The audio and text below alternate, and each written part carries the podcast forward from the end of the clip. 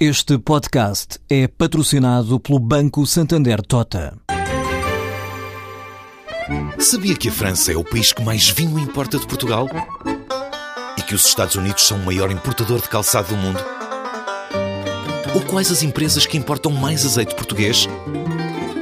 No portal Santander Trade, encontra todas as respostas para internacionalizar a sua empresa, desde mercados a procedimentos, redes de contactos e ferramentas para dinamizar a sua atividade exportadora. Descubra mais em santandertrade.com. Santander Tota, um banco para as suas ideias. Entre abril e junho deste ano, o inquérito do investimento do INE dá-nos resultados melhores do que aquele que o mesmo Instituto promoveu no outono passado. Pensava-se que este ano o crescimento não deveria ir além de uma evolução positiva de 1,1%. Agora, desta vez, as respostas de mais de 3 mil empresas diz-nos que provavelmente chegará aos 2,4% de crescimento, o que é uma grande notícia, visto que nos últimos seis ou sete oito anos que o investimento eh, empresarial vem a cair sucessivamente em Portugal, reduzindo para uma dimensão muito preocupante, já que, enfim, é através deste investimento que se semeia, digamos, a colheita futura, isto é, o crescimento económico. Está na sua gênese e, portanto, a inversão dessa tendência negativa muito prolongada eh, e muito acentuada é, para já, um resultado muito positivo deste inquérito ao investimento realizado pelo INE. No ano passado, a queda foi de 4%. E a questão é de saber quem pretende, quem tenciona ou está já a investir eh, mais este ano em Portugal. A resposta é: são as grandes empresas com mais de 500 trabalhadores e as médias empresas com mais de 250 trabalhadores.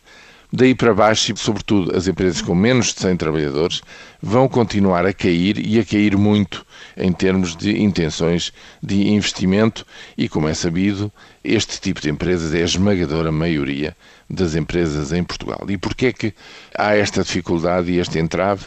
Bem, o entrave é a dúvida sobre a capacidade de venda gerada de produtos gerado por este emprego. Na indústria transformadora, na economia em geral, mas na indústria transformadora, esse é o principal entrave. O segundo é justamente a rentabilização destes investimentos. Quem vai investir mais são, portanto, as grandes empresas e são as grandes empresas exportadoras que vão investir mais do que a indústria transformadora no seu conjunto e as empresas de qualquer tipo na economia. Se recorrer, sobretudo, ao autofinanciamento, o problema do acesso ao crédito ou do custo desse mesmo crédito aparece cá muito no fundo como um argumento para restringir as decisões de investimento no nosso país.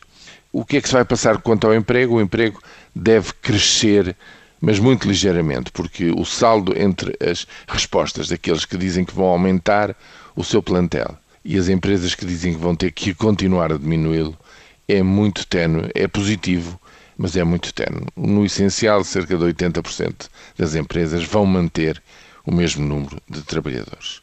Isto é, a imagem e o cenário que este inquérito ou investimento nos oferece é o de uma inversão, mas uma inversão sem muito, digamos, ímpeto e, sobretudo, numa faixa muito estreita do tecido empresarial do país. Porquê? por causa da fraqueza da procura interna que se mantém na economia portuguesa. Este é o problema central que se reflete em todos os aspectos da nossa economia, nomeadamente naquele aspecto estratégico para o futuro de todos nós, que é o do investimento empresarial em Portugal.